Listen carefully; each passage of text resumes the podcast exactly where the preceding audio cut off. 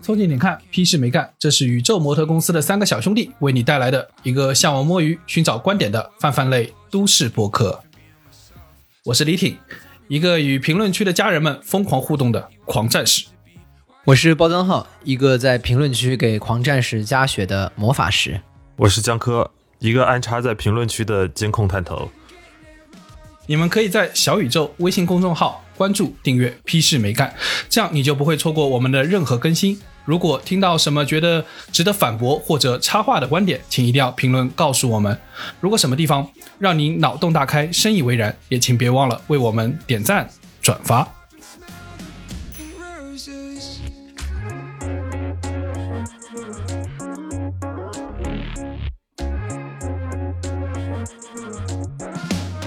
哎，我们这期厉害了啊！聊一下一个神奇的东西——直播带货，对吧？该来的还是来了。对，主要是我们膨胀了，我们自己也想赚点钱了。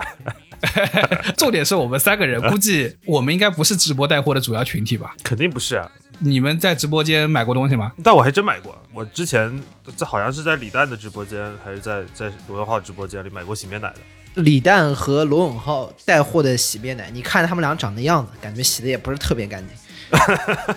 我觉得罗永浩还可以了，罗永浩到这个年纪了，感觉他跟二十岁的时候长得没有什么区别。李诞也是一个成熟的艺人啦，他对于这些护肤和美妆高低还是有一点被动输入的吧。那但我觉得这个不知道为什么更适合看李佳琦的，我觉得合理一点。李佳琦抢不到啊。啊，这么巧，已经到这么这么紧俏了。对啊，我们一般这种直男买洗面奶的逻辑就是，我提前看一眼他们那些预告的货单，然后要是有的话呢，我又正好缺洗面奶，我就过去顺便拿一个。但我不会说守的那四五个小时就等着他上链接吧，那也太浪费时间了。那李佳琦的直播间的货，你要是不守着上链接，你是真买不着的。能省多少钱？我就想知道，我就想知道，就能省多少钱？哎，我我我是看过一次的，也不是看过一次，我看过，其实看过蛮多次。但是我正经八百就是准备下单买的，我是有过的，就是罗永浩那个第一次直播。然后他第一次直播的时候，他说实话，他中间推了好几样东西，我都想买的。其中尤其是那个石头那个扫地机器人，是真的便宜很多啊，它是便宜的。OK，因为我他看的时候，我在淘宝同时看，然后他的确比淘宝。呃，便宜很多，而且不知道为什么，因为罗永浩带了货之后，好像淘宝上所有的价格都降到他那个档位了啊，就是大概是一千七百罗永浩直播第一场的时候，当时不是有一个说法是翻车嘛？就是因为老罗上了一个链接以后，就瞬间你可以在搜到什么比罗永浩还要低价，然后全网低于罗永浩，这么狠？对，就是为了搞。那他发脾气了吧？这种事情，当时好像因为这事儿还闹了挺大的争议吧，就是说罗永浩翻车了，没要到全网最低价。所以基本上又回到你刚才说的便不便宜？真的便宜的，这帮头部主播是真的能拿到全网最低价的。但头部主播才能拿到吧？那你一个晚上能看几个台吗？我就问你，你还想看几个台？对，但是但事实上来说，就是在直播里面带货这件事情，对你们是不是有有没有影响力的？比如说有一个名人或有一个 KOL 在用用这个，他说他用了这个东西，对你们来说有没有影响力？反正我只能说我没看过，我只能说之前没看过。就是为了我们做这期节目，我去看了点，然后看完了之后，我我的感受是看不久，我不知道为什么啊，对，就没有特别吸引我。我实话实说，因为我觉得像我我买东西，可能大部分男性是这样，就目标目标比较明确，就可能的浏览就是基于某一个目标，嗯，然后对他展开了相应的调查。直播带货这个事情啊，就是现在这个量已经非常非常大了。我看了那个双十一的淘宝的前几位的那个这种带货。薇娅能带到八十七点六亿，好像卖出三千多万件东西，还蛮恐怖的。因为这个事情对我来说是有点陌生的。我除了罗永浩那一个直播，我有曾经想下过单之外，我其实没有认真的看过什么。但我有看到我身边有个，你知道现在有个直播新的类型，就是他们去逛中古包，有点像二手的包，你知道吧？就是比较老的款式的包，现在已经没得卖的那种包，他们有那种中古市场。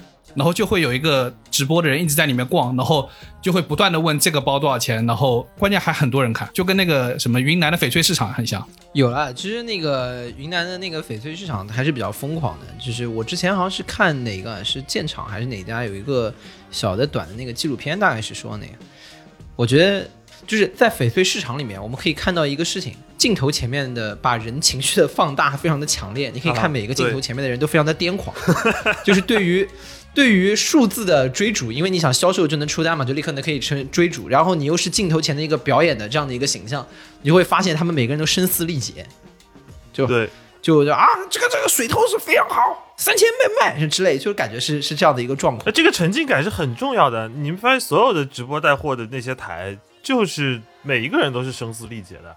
啊，对，所以你看网上有这么多带货，为什么就是直播这件事情的带货就这么凶猛，对吧？还有什么带货？挂货呀豆，瓣啊哪儿嗯不能带货？知乎也能带货啊。但是它的声量最大的还是直播呀。对啊，直就是这个是为什么呢？就像小包刚才说，他有一个非常凶猛的参与感啊。因为我虽然不看，但我女朋友天天看的。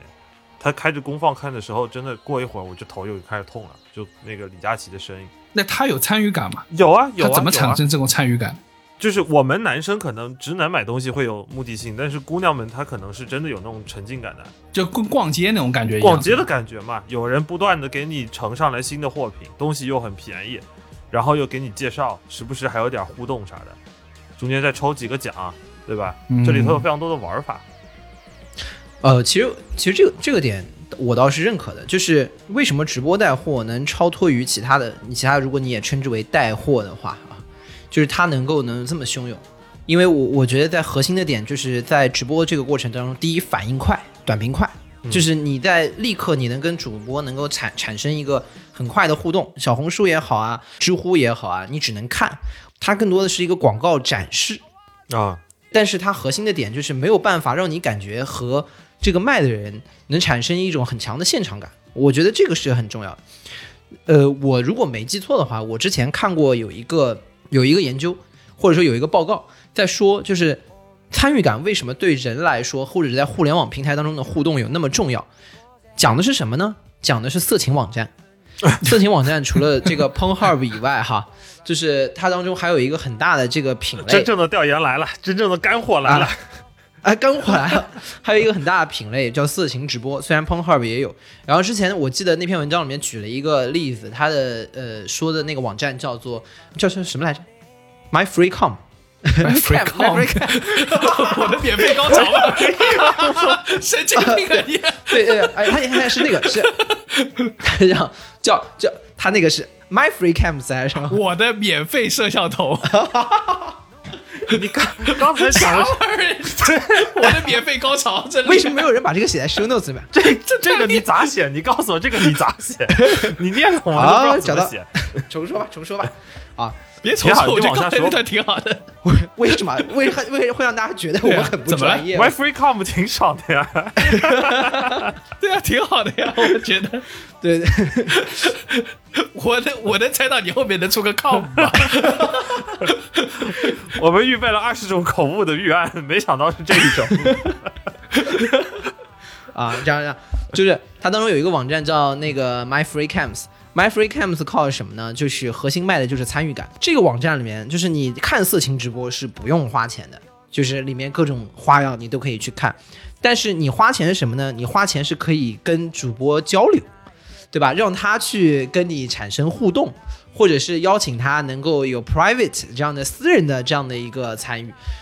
那我们第一反应哈，你按照我们中国人的这个习惯，这个东西能不花钱，那当然是不要花钱，对吧？能白嫖，那谁花钱呢？对吧？那大家肯定第一反应是这个网站肯定赚不到钱的啊，啊所有人都在那白看，对吧？那怎么会有人花钱看呢？但是恰恰就是这个网站核心的盈利模式，就是花钱充钱，然后在里面跟主播去互动。所以说，在这个里面，我觉得为什么说视频直播带货效果那么好？我觉得核心就是参与感。我我们在评论区也给大家提供了非常免费的参与感，就是我们批示没干，也是以参与感取胜的，你知道吗？我们在小宇宙以参与感对吧闻名，就是没有多少播放量的时候，评论已经够了，你知道吧？就是因为我们在我们在评论区给大家提供那种参与感，这是我们这个节目的特色。其实就是你把那个小宇宙评论当成即时通信软件呗。啊，说到这个也是很可怕的。我们上一期节目上的时候，那天小包跟我说节目上了，我当时还在开会，然后过了大概一个多小时，一看评论区好像也就几十条，九九加，还好，不是就是几十条。然后李挺在群里回了一句说，我还没看，我在遛狗。然后又过了一个小时再看，那评论已经过百了。我说，嗯，李挺应该是遛完狗了。这就跟包家浩刚刚说的一样，就是这个参与感啊，就是那个在直播这个环节中有即时性，即时性可以增强用户很强的这个粘性，你知道吗？我们就提供即时性，把把小宇宙的评论区做成了即时通讯软件，李挺出去遛个狗，评论立马就九十九，大家都很开心，只有狗不开心。那问题是，是不是除了参与感之外，我会觉得它和别的带货上有什么区别？是因为它用这个直播的形式，把一个人的销售这个激情或者是这个这种癫狂的状态展现给大家，所以这种销售技巧的展现，我觉得其实也挺关键的。是的，而且不光是展现啊，它因为是在直播这个平台上，你是一个在相对公开的场合，你不是，比如你在商场，你的销售技巧可能基本上是一对一，了不得就是一对多嘛，多多照顾几个客户而已。嗯，但是在直播这个场景下，你的操作技巧是完全以一个表演的形式展示出来了，所以这件事情是非常重要的。就你看，说我们之前那些以为老觉得名人来了有流量就能直播卖出去，然后前阵子不是吴晓波也翻车了吗？其实是卖不啊，其实卖其实不行的，对他好像一场，当时后来不是有经销商捅出来说，就只卖了几单嘛，他那个货，他卖了什么？他卖书的话，可能还可以吧，应该啊，他不知道卖啥了。我忘了卖了什么，但是他不是当时直播完了放了一个战报嘛，GMV，然后又好几百万，多么多么牛逼，然后有人去查那个单子。其实这些战报你们就随便看看就好了，什么东西最重要就是。最准确的看法就是，这个货上了他的直播间跟没上之前的那个月销量，你就稍微比一下那数据，你就能看出来他实际上卖了多少单。其实没有卖多少单，因因为你想，吴晓波的受众大部分是觉得自己很厉害的一批中年男性 为主，当然也不排也不排除，当然肯定有一部分这个这个女生也也会看，但是是以这批人为主。这批人应该不是直播间里面比较主流的这样的一个群体，你很难会去说，就是你爸在看直播，然后去买东西，我觉得可能性会比较低。我觉得他们也还是抗拒而已，就是就跟他们当年用微信一样。我都都没到抗拒那一步吧。这些人可能连入口都找不到吧，他们都不知道这东西在哪里。啊对，可能对，就就在他们世界里还没有出现。嗯但我觉我觉得，其实只要一旦出现，其实大家是一样的，就并没有那可能就是吴晓波在他的这个客群里面，他抢跑这个风口下场有点早了，对吧？他那个他的这个他所 target 的客群还没有形成这样的习惯。我觉得最核心的点还是在于说，吴晓波他不是一个专业的销售，对我他没有办法撬动核心用户的购买情绪，他可能在演讲和表达上能够去撬动他们其他的情绪。其实吴晓波之前会组那种高端的海外商业的考察团，那个叫什么参的参加的人还是挺多的。但这个是属于他的模式，嗯这个不是直播带货的模式。对那个人卖好几十万他都没问题，对吧？一次对的，我最近因为要要说这个话题嘛，去研究了一下。我说一个我看过最离谱的人来带货，就是许志远去卖他的那个拖鞋，就是完全想不通为什么啥为什么你喜欢许知远就要去买他的那一双拖鞋，就他十三幺每次出来穿那个拖鞋。总感觉很臭的感觉，你知道吗？一 一股文人的文人的酸臭味，对文人的酸臭味。老坛的酸菜十三拖，应 该对他那个首先那个拖鞋名字就特别厉害，不是这东西没办法成为爆款他吧？名字首先就很厉害，叫十三拖，你就想一想就 上海人首先不会买，你知道吧？十三点买的人十三点，只能穿十三次。而且重点是，他是给你一个礼盒，我看他那个礼盒里面有一双鞋、一本书，还有一些他的周边。你不觉得把那双鞋放在里面就已经很匪夷所思吗？就没有那双鞋这个东西也能卖，你知道吗？一样的价钱。对，就你看，这所以说销售技巧很关键，就是你卖的那个东西啊，还是要跟这个卖的人是有一点连接的，对吧？你说许知远除了书。他身上可能值得卖的就那双拖鞋了，剩下还有什么值得卖？他的发型也不大适合卖，对不对？长长得跟你阿姨妈、二姨妈一样。对的，所以才说到销售技巧嘛，销售技巧强的人，他是可以，他在选品的时候，他只用关心的是商品的质量和价格有没有竞争性，他不需要关心这个商品的调性的。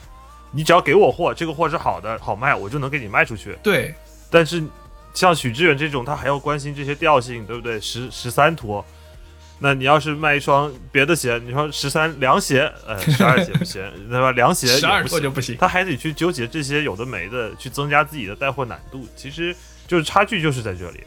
而且我跟你说，就是直播有一个很重要的特色，我的感觉是因为现在这个你的商品的这个量实在足够、是太大了，你其实很难分辨那个那个商品的好坏，或者是说你很难去甄别你自己要的那个商品，所以说需要有个人帮你带，这就是那个大在那个大商场购物场里面那个最后那个 sales 给你的那个作用，对吧？他会跟你说。他而且最少他不一定说真的适合你吧，但他最少会给你一个适合你的幻想，对吧？就好像哎呦，嗯帅哥，你穿这个很好看的嘛，天对吧？你天穿这个很瘦的嘛，张脸是什么然后就混油皮，我哪知道什么是混油皮？你给我讲了半天，混油皮是什么东西？就是皮肤不是分什么油性皮肤、干性。说到这里啊，如果大家去屈臣氏，然后苦于被销售包围，但又不好意思拒绝他们的时候，教大家一个小技巧，你们就站在那个卖安全套的那个排，你站在其他货柜都会有人来问你什么，你要找什么，你要买什么，你是什么皮肤，我给你推荐个商品，但是你站在那个位置，不会有人来找你的，真的。最可怕的是，他跑，你站在那儿，他跑过来跟你说：“帅哥，我看你可能是混油皮。”你第一反应是：“我操，你看的是啥混的是那个皮，你误会了，阿姨。”阿姨，你误会了，我知道。这个时候就只能记出，不是你想的这个时候只能记出我们的华人消费之金句。我就逛逛，随便看看。随便看。对，而且我因为它那个就相当于说你在离你要的那个商品的最后的那个环节上，其实挺重要的。就是我举个例子啊，就比如说，呃，大家看国外经常有那个什么选战啊，什么选选就是美国大选啊什么之类，我参与过这种选战的 campaign，你知道吗？我我的感受是最最直观的，就是在澳洲政坛，您还有影响呢。啊，那可不是，不是，就是你去你去参与那种就是他们的选战的时候，你会感觉到很明显，大家最后争取的除了前期在你去贴海报、去贴那些广告啊之类的这些动作之外，你最重要的动作其实是在那个投票站的那个最后一百米，你要布上人，然后不断的一路跟着那个人，跟那个人说，哎，投我们吧，投我们吧，这个是真的有作用的，因为很多人在。最后来的时候，他们其实心里的那个想法是没有那么坚定的，所以最后那个给他一锤定音的人，很有可能就是最后那一百米给他一个最终建议的人。因为澳洲的各个的选区，它的呃人人口的组成是很不一样的。举个例子，那我能帮忙的肯定是华人相对而言比较多的选区，在这个选区里面就会出现呃澳洲的自由党和工党有不同的选举人出来，然后关键问题是你们要争取什么样的人群。那自由党是这样的，自由党的很多的路线，他们在实际执行的过程中，其实已经和他的党党纲已经不一样了，你知道吗？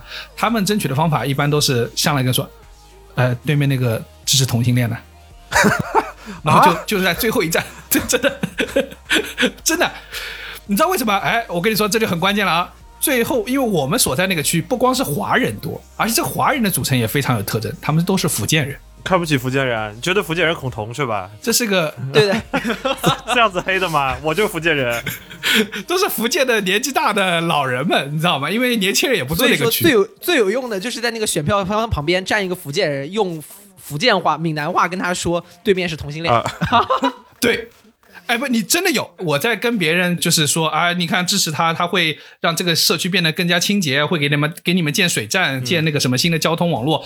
然后在说的时候，旁边就有个人，别的党的人会过来，然后挤到我前面，用福建话开始说话了。然后基本上我能听懂就一个字，他们支持同性恋。然后我那个人就甩头就走了，你知道吗？混混杂在一堆福福州话中间，你听到了一个 gay，对的，哦，我跟你说，你这可是开地图炮，我操！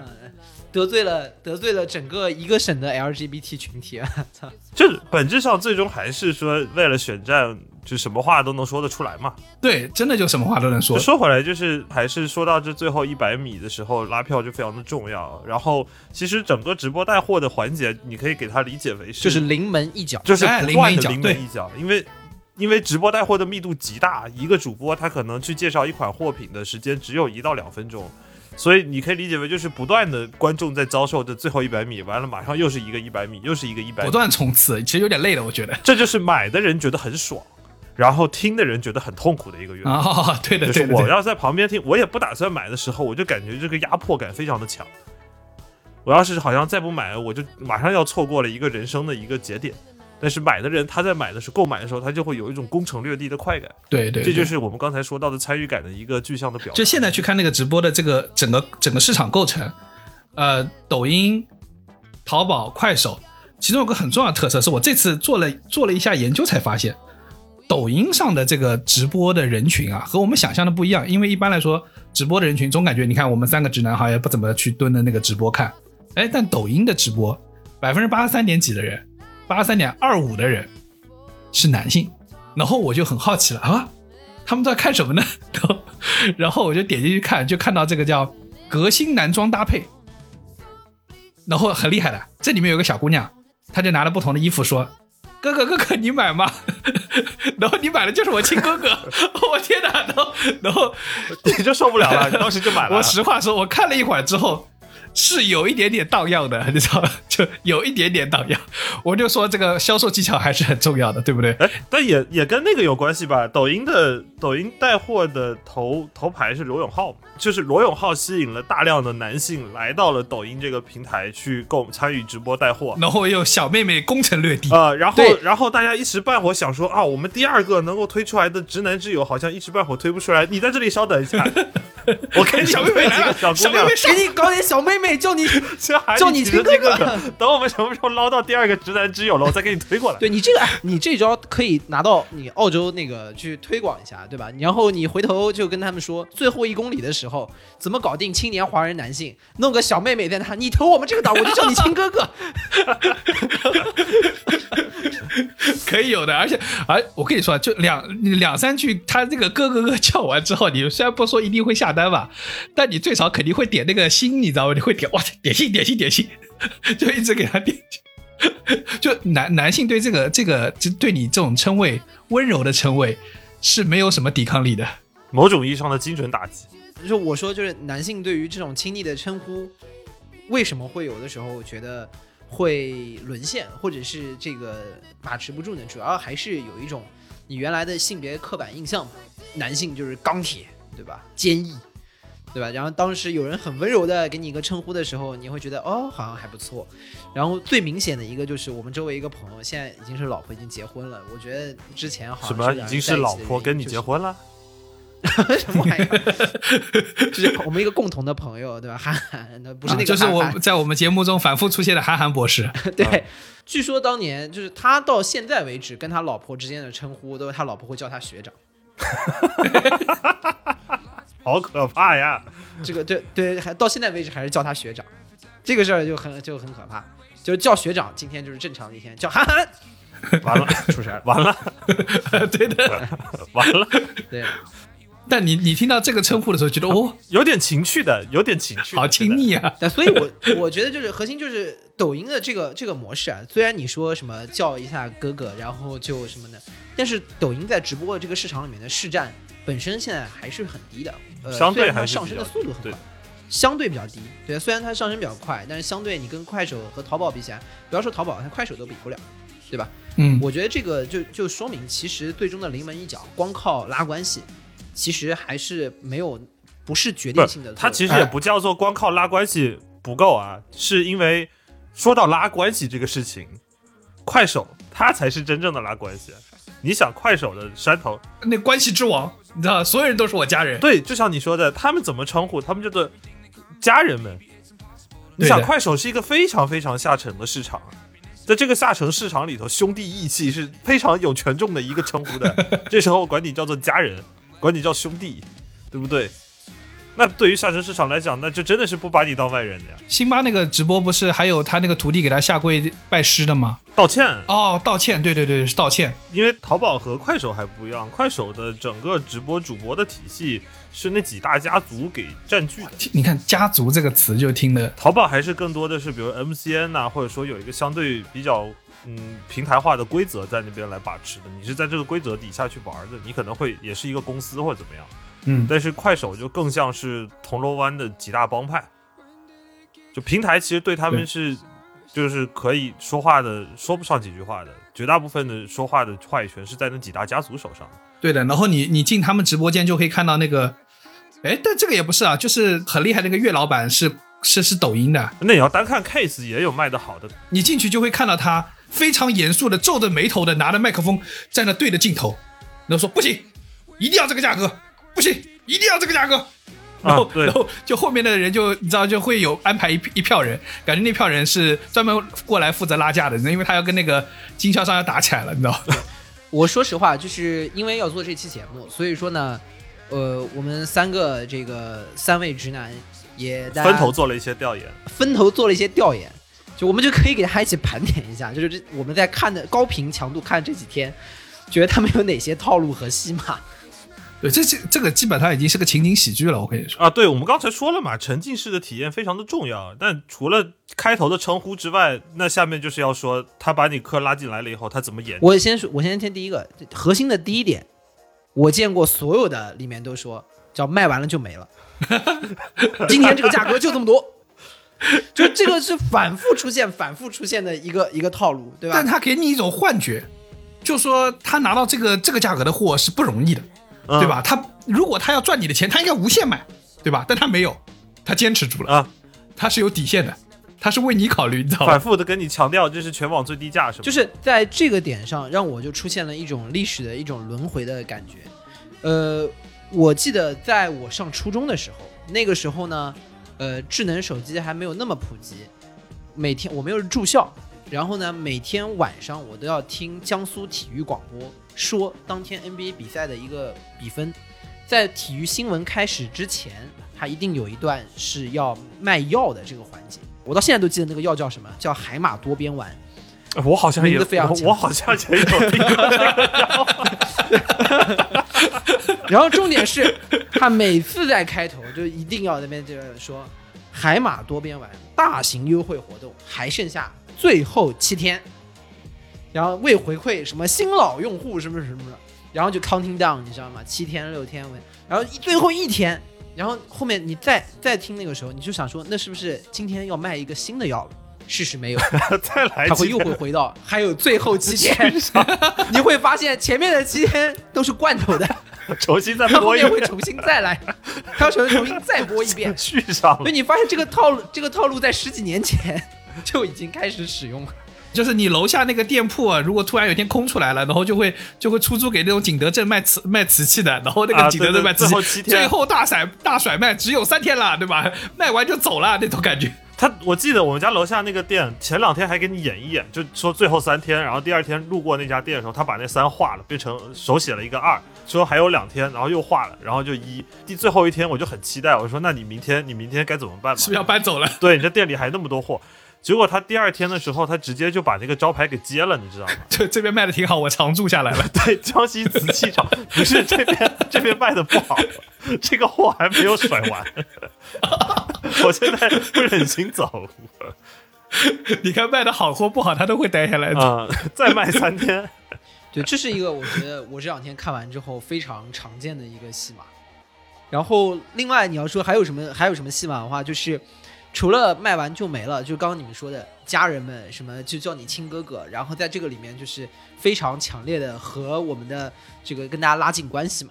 然后在这个里面要显示我是一种你们当中的代言人，对对，这些主播感觉不是在卖你东西，他是在帮你搞到一些东西，对，然后他会给你一种就是我跟你已经形成同盟了，你知道这个劫匪把你劫住了，然后他跟你说外面的警察才是坏人，然后你就说哦，外面的警察是坏人吗？然后你再开始跟他结成同盟，你觉得他都对你好，这个时候就有种那种斯特哥尔摩综合症的情况情况就会出现。关键你去看那个他们里面那个弹幕或者是下面那个留言里面，你会感觉哦，大家好像还真的蛮感动的。嗯，然后就是第二种戏码了，第二种戏码就是没货了，这个价格就这么几个卖完了，但是呢怎么办呢？我再给你们搞一批，对我再给你们这个价格搞一批。刚才说不是有三百个吗？我再给你来一批，一百个，就只有一百个了，没有更多了。然后这个时候那个供应商已经要杀出来了，供应商已经把旁边拉住我啊，我要出来，不行的，啊这个不就是海马多边玩大型活动进行了几天，下个还期，绕不过去。又上了几天，请请这个厂家如果他还在的话，记得给我们打钱啊。然后就是下个星期看出来时候，就原来那个片子在当中可能就剪一句是大型活动，再进行七天，对不就可以了？商家说真的没有海马了，海马已经死光了。对，然后这个下面就要戏马三了。戏马三之后就是开始跟那个供应商杀价了，就是要把供应商现场逼死。昨天还看到那个岳老板供应商把合同拿出来说：“你看，我们签的合同是这样。”现场拿过合同，啪撕掉，然后 然后那个就看到合同碎满天，然后那个供应商在地上捡那个合同，一边捡一边哭：“你们怎么不讲道德啊？” 就是要把供应商逼死。所以就是说，刚才我们说那个这里头沉浸式表演的其中，去总结这个戏码为什么观众会获得快感的原因，就是因为大家在买货的过程中有一种。我们在有人带着我们去跟资本家对抗，杀杀土豪、抢田地、分田地的一种快感，在你买货的过程中产生了。我觉得这个事情是最有趣的，就是中国式的反消费主义，不是说我不买，不是说我舍断离追解决解除对这些这个物质的追求，中国式的反抗消费主义是我要把呃商家弄死，这就反抗消费主义。我要让供应商倒闭。对吧？我要把他们全部货都抢走。对，这个逻辑很奇怪。就中国式的反抗消费主义，你看，尤其是你，呃，比如说年纪可能大一些、老一辈的那那种人，他们在这边的反抗就是：我今天只要占了商家的便宜，我就赚到了，我就赢了，我就赢了。你别老一辈，我现在觉得我们大家都是一样的。对，在直播的面前，大家都一样，我们都是要把商家搞死。就人类的本质，在这个时候是一览无余的。就是在这个过程当中，就出现了一个打土豪分田地的那种运动式的狂热。嗯。然后这个一出来之后，就大家觉得哦，我战胜消费主义了。本来一个东西要卖一百块钱，我今天买了九十九块钱，我就战胜了消费主义。啊，因为他亏死了，那一块钱他会那个商家就被你逼死了，你知道吗？因为本来你本来他就赚这一块钱，哎，一块钱不让他赚，他就死了。我跟你说，他上去跟老板没法交代了，他就要死了。我跟你说，你就获得了快感。对，所以呢，我说实话，就是直播带货这个里面有一个感觉非常强烈的一种循环。就是这些套路，其实你以前在各个地方都见过。我举个例子，刚我们说的种种场景的核心内容的集大成者，就是江南皮革厂。你你回头想想，当年在你楼下放江南皮革厂，他们说浙江温州，浙江温州江南皮革厂倒闭了，对吧？然后在这个里面说王八蛋老板什么黄鹤，也不知道为什么黄鹤这个人是倒了大霉。我跟你说，他真人呀，他真的有黄鹤呀。我我不管了，这是真的假的，反正这个人肯定是倒了大霉了，吃喝嫖赌欠下三点五亿，和小姨子跑了，我们也没有办法，只好拿保底工资。你看啊，这个里面首先到这里就已经突出了一个点。至少家人的概念已经出现了。嗯，我们是为你们，不，我跟你的利益是一起的。我们是一起的，我们也是打工人。对，因为资本家也剥削我们，你知道吗？然后现在他跑了，我把他的东西拿出来分给你们。对，你看这个就第一个点是，然后第二个原价这个什么一百多、两百多、三百多，通通二十，通通二十，对吧？又突出一个价格优势。对，然后就说，哎，我搞到的这个价格就这么一批，多了也没有？对吧？因为我们这个卖完了就没有了嘛？老板都跑了。对，然后再。再通过这个离谱的这一个故事，把这个低价合理化，让你感觉这个货不是一个假冒伪劣的货。对的，因为不然的话，那个浙江温州卖出来的可能是什么假冒伪劣，但它不是的，它只是黄鹤跑了，还带着小姨子跑了，可不可恨？可恨吧？对不对？买它让它死，对，非常的合理。就整个这个场景的构建是非常的合理，非常的直播带货的。对对，这一段话里面，然后再加上还有一个什么，就是现在各种直播带货里面不都喜欢加一些 drama 的桥段吗？嗯。就是这种 drama 的桥段，什么供应商打起来了，然后又是什么现场，这个里面跟浙江温州江南皮革厂倒闭，黄鹤吃喝嫖赌带着小姨子跑了是一模一样的。就不仅告诉你我是个打折，而且要给你讲故事，这个故事极为的这个离谱，就是不仅是他跑了，而且他还要带着小姨子跑，当中又运用了中国各类。都市传说以及各种故事当中的一个集大成者，就是一定要搞破鞋，一定要搞破鞋，不，只要搞破鞋，所有人就关注，你知道吗？就是前面你在前面说浙江温州浙江皮这江南皮革厂已经倒闭了，跟我没什么关系。王八蛋老板黄鹤吃喝嫖赌，这个人蛮差的，然后也没什么，欠下三点五亿，嗯，好像有点多，带着小姨子跑了，什么？带着小姨子跑了，我要去看看。然后第一个反应就是要荡妇羞辱，然后就说小姨子长什么样 啊？然后就立马就来劲了。我跟你说，所以说在这个里面的故事其实是一样的，对吧？你现在那个带货也是的，然后所有的人在这个现场要撒泼打滚，对吧？要把这个这个该撕的撕了。哎，我这突然有个好奇，出来卖这个皮鞋的，就是这个江南皮革厂这个这些皮鞋的，是这个卖的人是谁呀？不会是黄鹤的原配吧？这个本子到底是谁想出来的？我就觉得那应该是黄鹤的原配。他看到他跟小姨子跑了，就把他整个厂子拿走了。你知道，然后把这个皮鞋分给下面的工人，说我没有钱还你给你们工资了，黄鹤这个没有良心的，我钱是没有办法给你们了，那怎么办呢？这些皮鞋你们拿去卖，好吧，这是我最后的良心了，对吧？这、啊，能卖多少是多少。一个善良的原配的形象就出来了。哎，我觉得，我觉得在这个过程当中啊，就是旧瓶装新酒，呃，也不是装了新酒，就是反正旧瓶装旧酒，然后贴了个新标。对，就是换了个新标，就是都是以前我们见过的一些内容。对，其实这些所有的是，直播里面做的事情，是不是当年我们小时候看那个电视购物，其实你们也都做过吧？对，大家对于电视购物当年的感官其实是负面的。我实话说，你说出电视购物几个字的时候，下意识的就会把它跟诈骗、假冒伪劣，假冒伪劣联系在一起。而且就是我现在我还去专门搜了一下，你会看到就是以前很大家很多提的问题，就是说如何能让老人们远离电视购物。但万万没想到，你看回过头来看，现在就是年轻人们在电这个电商直播上面依然不亦乐乎。但虽然说现在的确是给了大家实在的优惠，有真实的产品，但形式上面其实是没有差太多的。对的，嗯，对，说到这个就说到那个颠覆了电视购物行业的上古大神侯总。说到侯总，大家可能想不起来，但是说到那个东西但是如，果我说八星八剑，你一定听过。当然，八星八剑也来源于那个可能跟鬼畜的推广是有一定关系。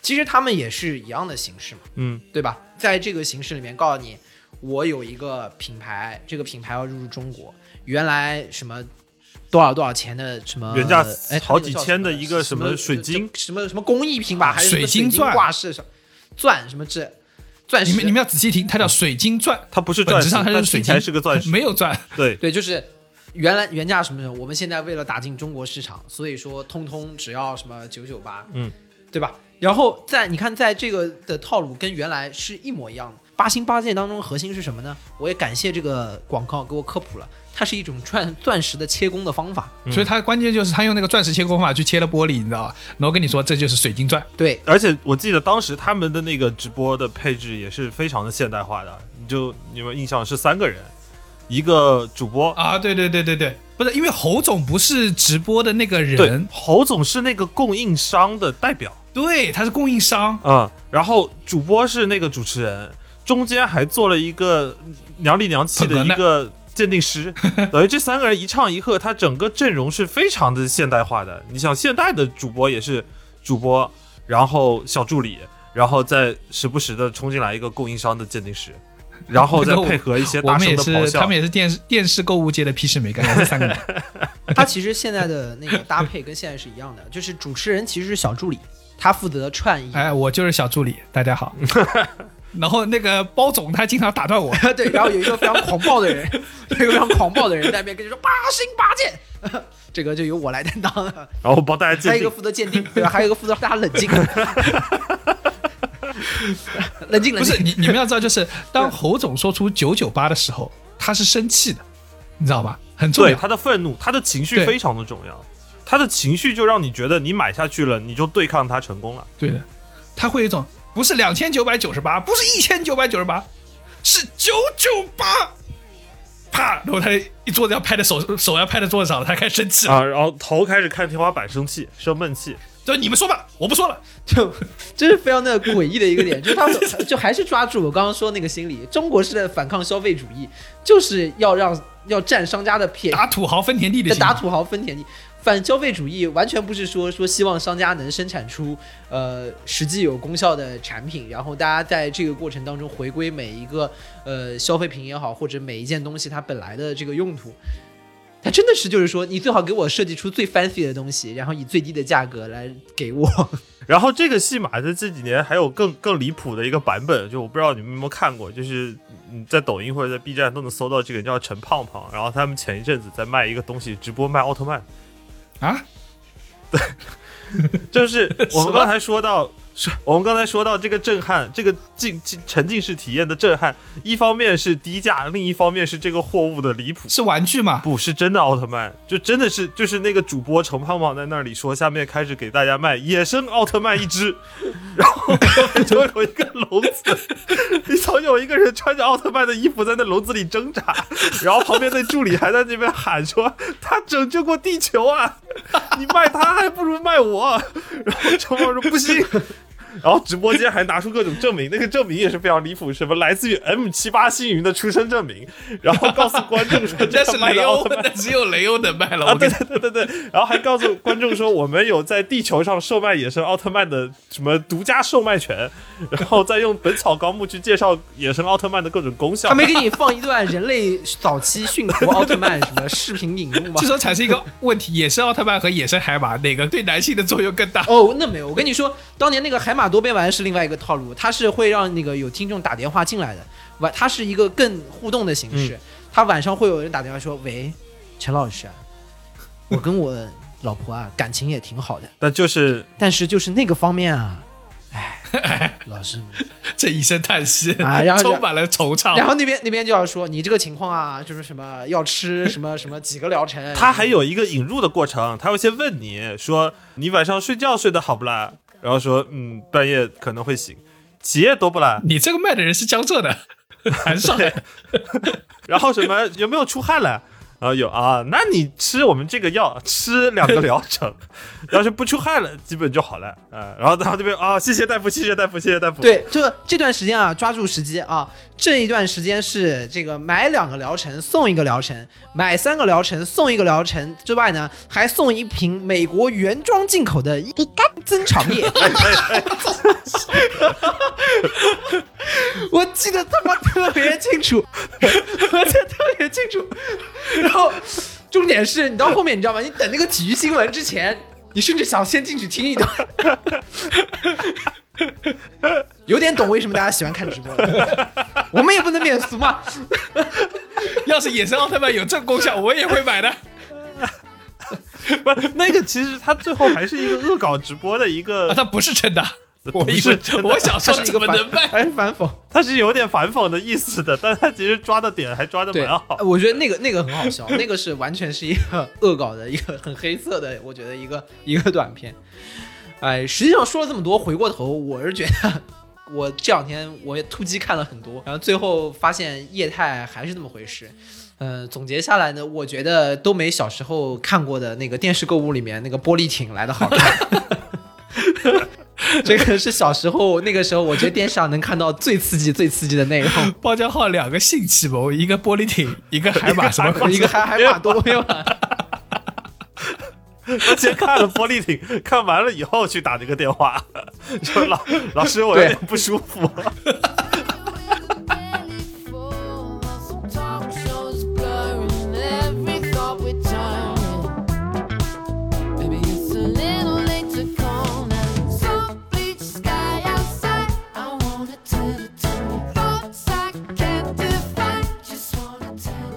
我们现在所接触的很多东西，包括像直播带货，都是新瓶装老酒，对吧？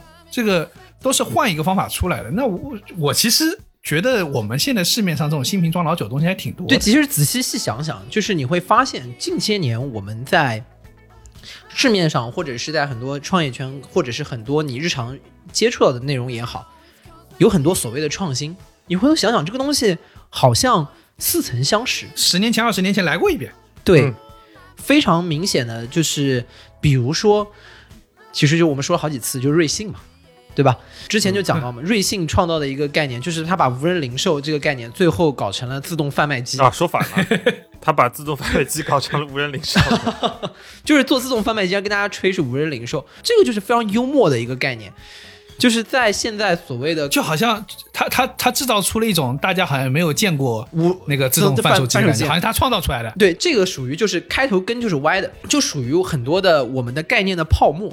就是我们之前在说黑化的时候，黑化就是创新的能力不足，先创出新的概念。很多的时候，我们先创造出了很多概念性的泡沫，然后在这个泡沫先吹起来了之后，回过头来看那泡沫里面到底是什么，最后就是只能放一台自动贩卖机。对，其实就是这样的。我们在现在这个社会当中，其实有一个很有趣的现象，就是前些年我们都说中国的互联网创新有大量的内容其实是直接抄袭国外的以前的模式。当然，这些年我们自己其实互联网逐渐的又在领先了，但是我觉得在对，早年的时候是就是孙正义那个呃时光机理论嘛，嗯，就是所有都是在可能美国或者在欧洲可能先走，然后我们把这个模式搬到中国来，然后中国就可以做起来，因为中国有很大的人口基数。但现在的确，我觉得好像也有点区别，中国还是在应程序应用或者是计算机应用领域已经在互联网的前端了，对不对？对，然后我们再说不断的去呃运用以前的这些概念，但这些年我看到大家又包装成了一个更漂亮的词，叫做学习型社会，叫做中国是一个学习型社会。嗯，学习型社会这件事情本身就有点套娃的，就是它就是包装了以前的一个概念叫抄袭，就是我我因为以前是在抄袭，现在我要说一个新的概念，但我又找不到新的概念，我只好抄袭抄袭这个概念，于是就叫做学习型社会。一切的学习从模仿开始。对，但是近些年我们可以看到很多东西搞到最后其实是其实是复习型社会，啊，对，就是把以前的再来一遍。也没东西学了嘛，就是你学着学着学着，一不小心学成世界领先了。因为本来学习型社会你学的是美国，后来发现他们已经没有新货了，那怎么办呢？我现在又被对，就是你学着学着发现没东西学了，那要不就把以前的东西再拿出来再学一下好了。对以前没有上互联网时代那批东西再拿出来用一遍。这个概念美其名曰叫做迭代。哎，有道理。我觉得这个迭代啊，最明显的就是什么？就是就是现在女团选秀。嗯其实你觉得这个和我们小时候看的超女啊什么的也是一回事儿，其实也是对吧？在上面唱歌跳舞，然后下面人看得很开心。它的核心是一样的，就是不断的去消费粉丝的购买力嘛。对对对，那时候是那个什么优酸乳啊，对吧？然后现在是、啊，对对对，忘了是哪个饮料了，对吧？还没优酸乳打得好，你看。其实女团选秀这件事情最早可能是从海外进来的。啊，美国偶像最早的时候，对的，你像日本 AKB 四十八啊，什么可能再之早啊，我觉得都都有这种这种文化。就是最早可能你当时第一遍抄的时候，第一遍做学习的型社会的时候，你把它搞成了超级女生，然后后面在不断的呃迭代迭代的时候，可能现在就变成了创造一零一啊什么这些事情，你可能就是之前一直是你觉得很爽，但随着潮流逐渐的变化和你逐渐的长大，你可能有点羞于承认这件事情。就你当年看的很爽，啊就疯狂在你给李宇春投票啊，给这个周笔畅投票的时候很爽，直到后面又有人把这个事情给翻出来，翻出来之后搞了一个东西叫做创造一零一。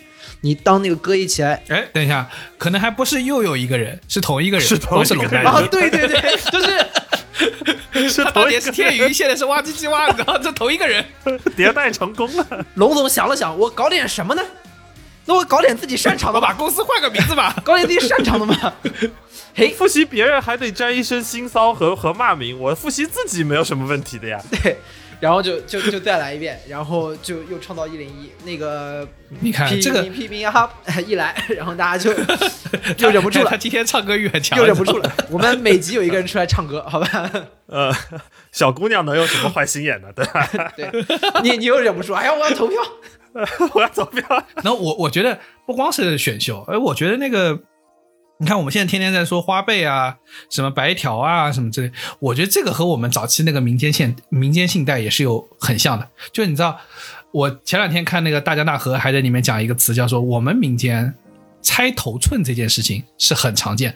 这个拆头寸这件事情是其实和和他们这个花呗他们做的事情是差不多的吧？嗯，这没有太多本质差别，就是放贷嘛。这事儿这事儿核心还是放贷这事儿还是有点不一样。你不能说把所有的东西在互联网时代把它给数字化，或者是把它给互联网方式的做，你就觉得它是又是回过头去在做这个事情。我觉得这个是啊真的迭代，就是说他又用了一个、呃新的它的新时代它的贷出效率更高了。新的这个时代去来使用它，对，对吧？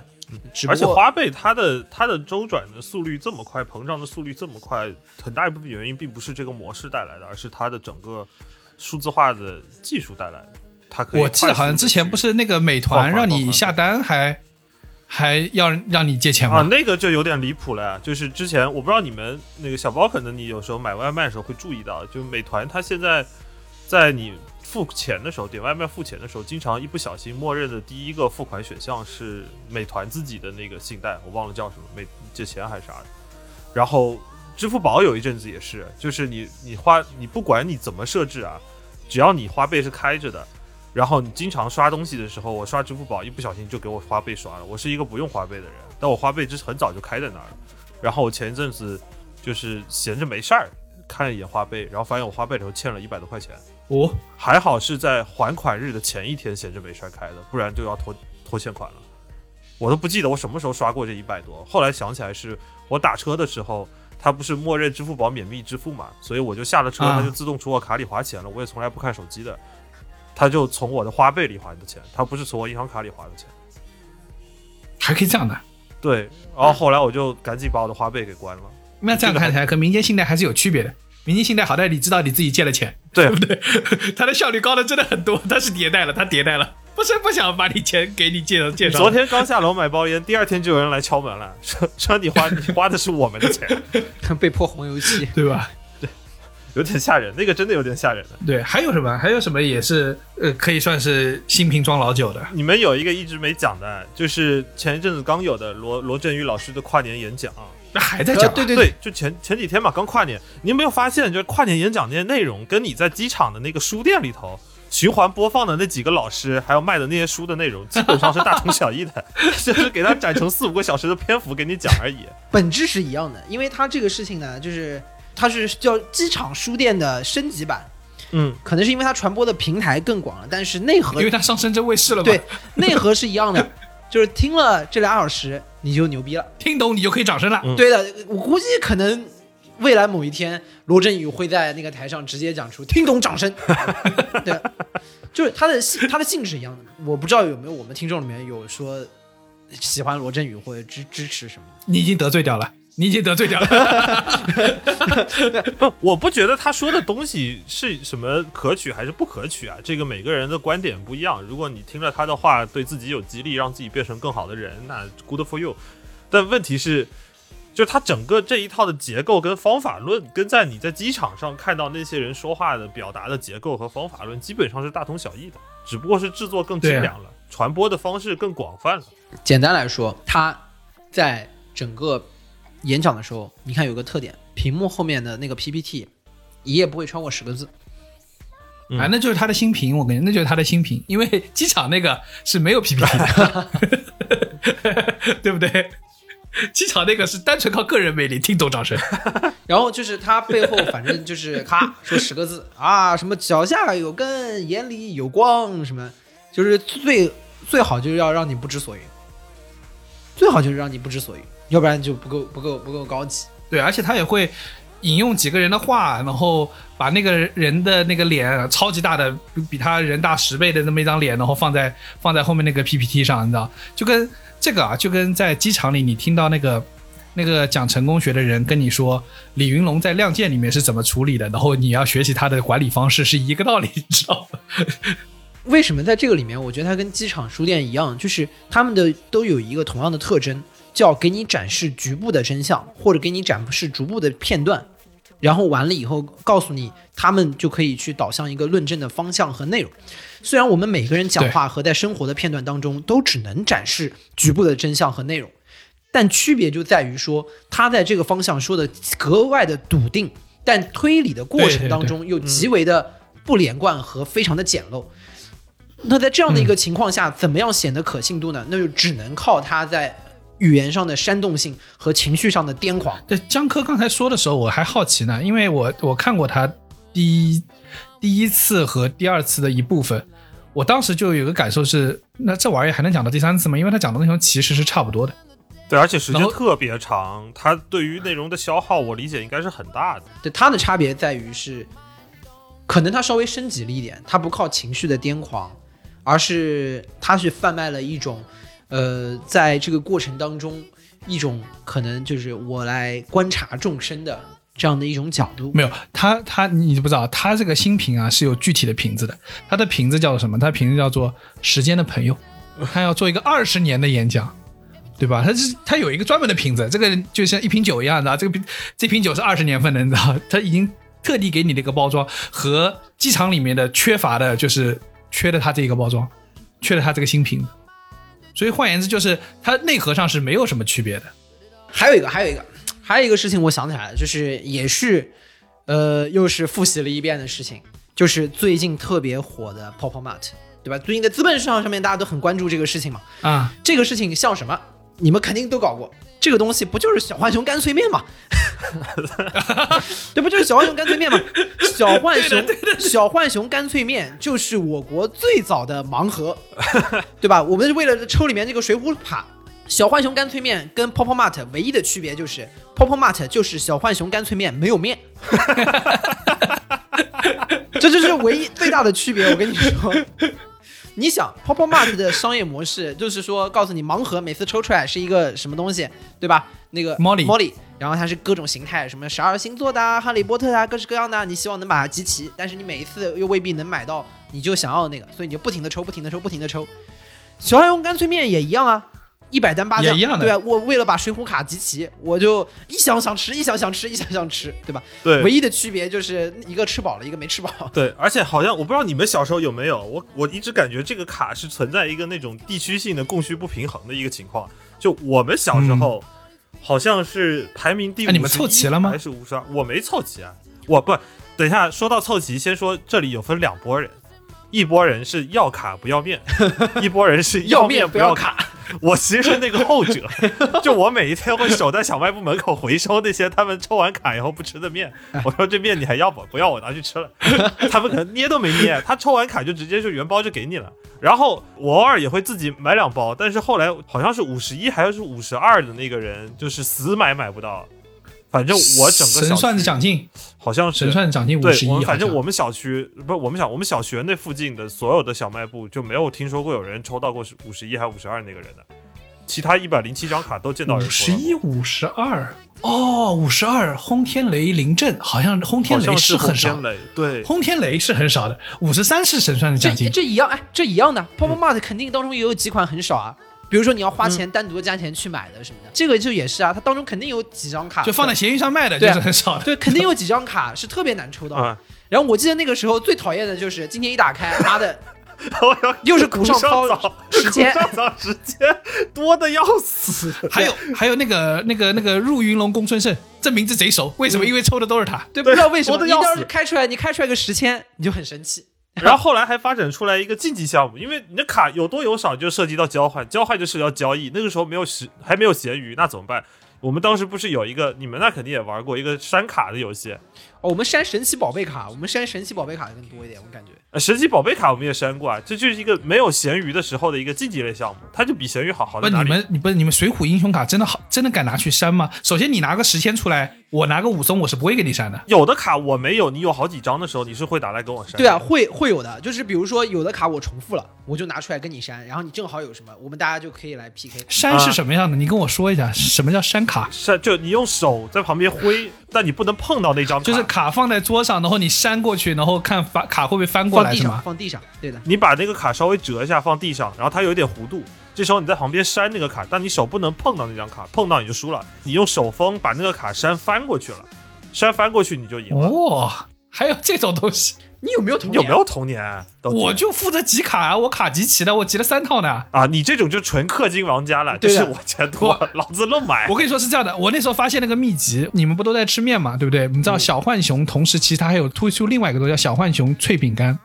是一盒的对，然后那个那个你们一般小浣熊方便面一包里面就一张卡嘛，小浣小浣熊脆饼干三块钱一盒还是四块钱一盒，里面有三张卡。我还在里面抽到过，不光是所有稀有的卡我都抽到过，而且更厉害的是，你们知道小浣熊那个水浒英雄卡是有恶人卡的吗？不知道，就是有高俅他们的。然后我抽到过大概两张恶人卡，那我在学校里贼牛逼，我不会与任何人删卡的，你知道吗？你就把那高球贴在额头上面，老师作业都不敢找你收的，真的。获得了学校六年的那个什么交配权，交友不对权，择偶权，操！什么玩意儿？什么玩意儿？什么玩意儿？小学小学什么？不好意思，对不起，小学没有交配权。而且在小时候，为什么女生会因为你抽到了一张高球，觉得你非常的牛逼？显然是非常不合情理的。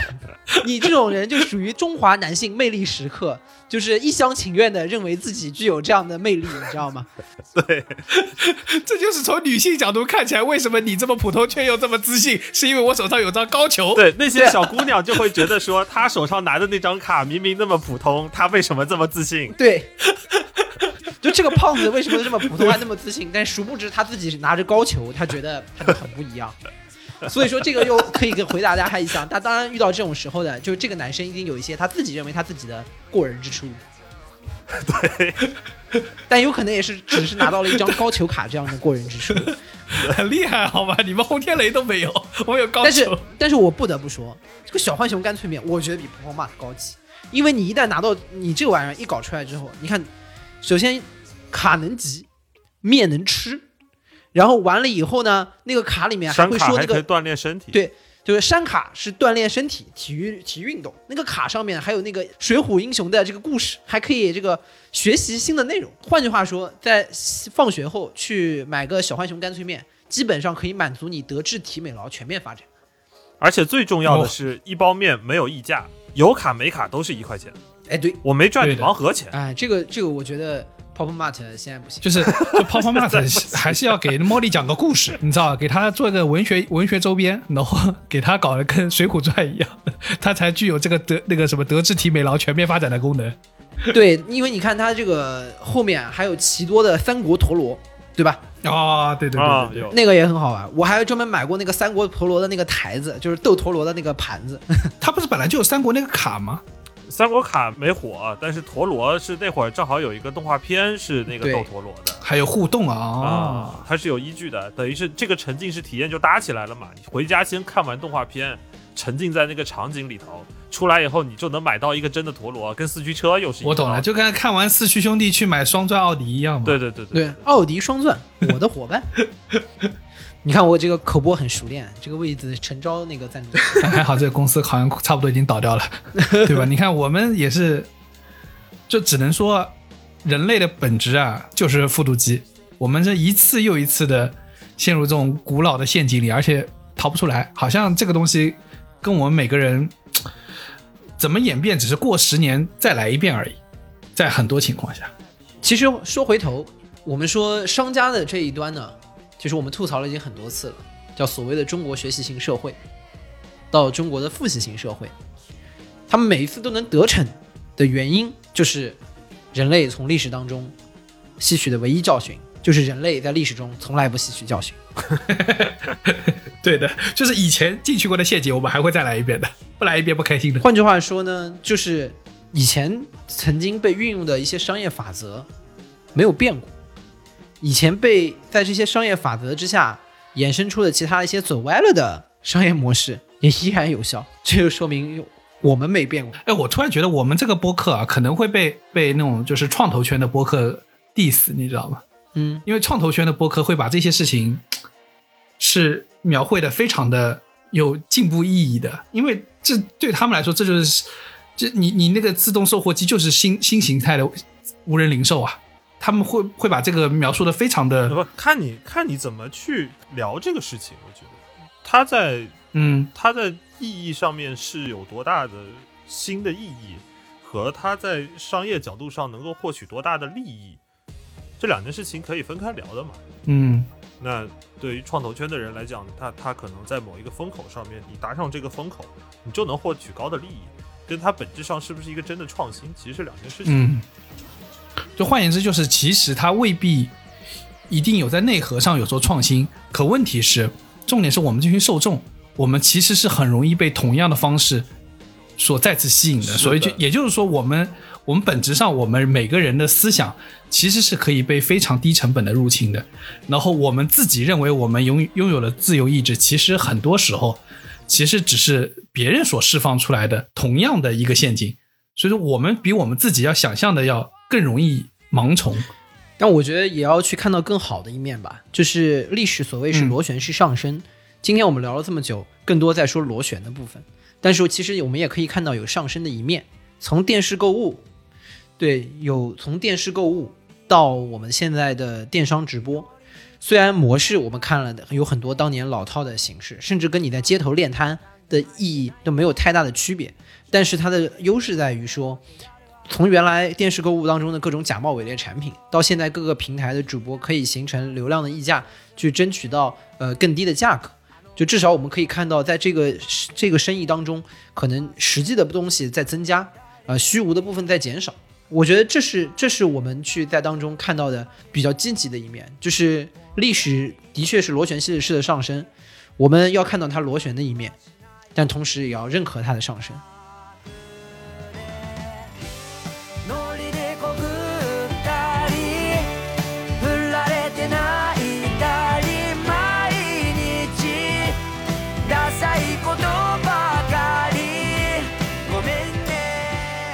以上就是本期批示美干的全部内容，感谢收听。更多需要你凑近点看的内容，你可以在微信搜索“批示美干”，关注我们的公众号，在微博搜索“宇宙模特公司 UMC”，宇宙模特公司 UMC，你可能在未来看到更多神秘的内容。除了小宇宙，你在 Apple Podcast、Spotify、喜马拉雅、网易云音乐搜索“批示美干”也都可以找到我们。欢迎你给我们投稿留言，当然我们也不一定采用。以上。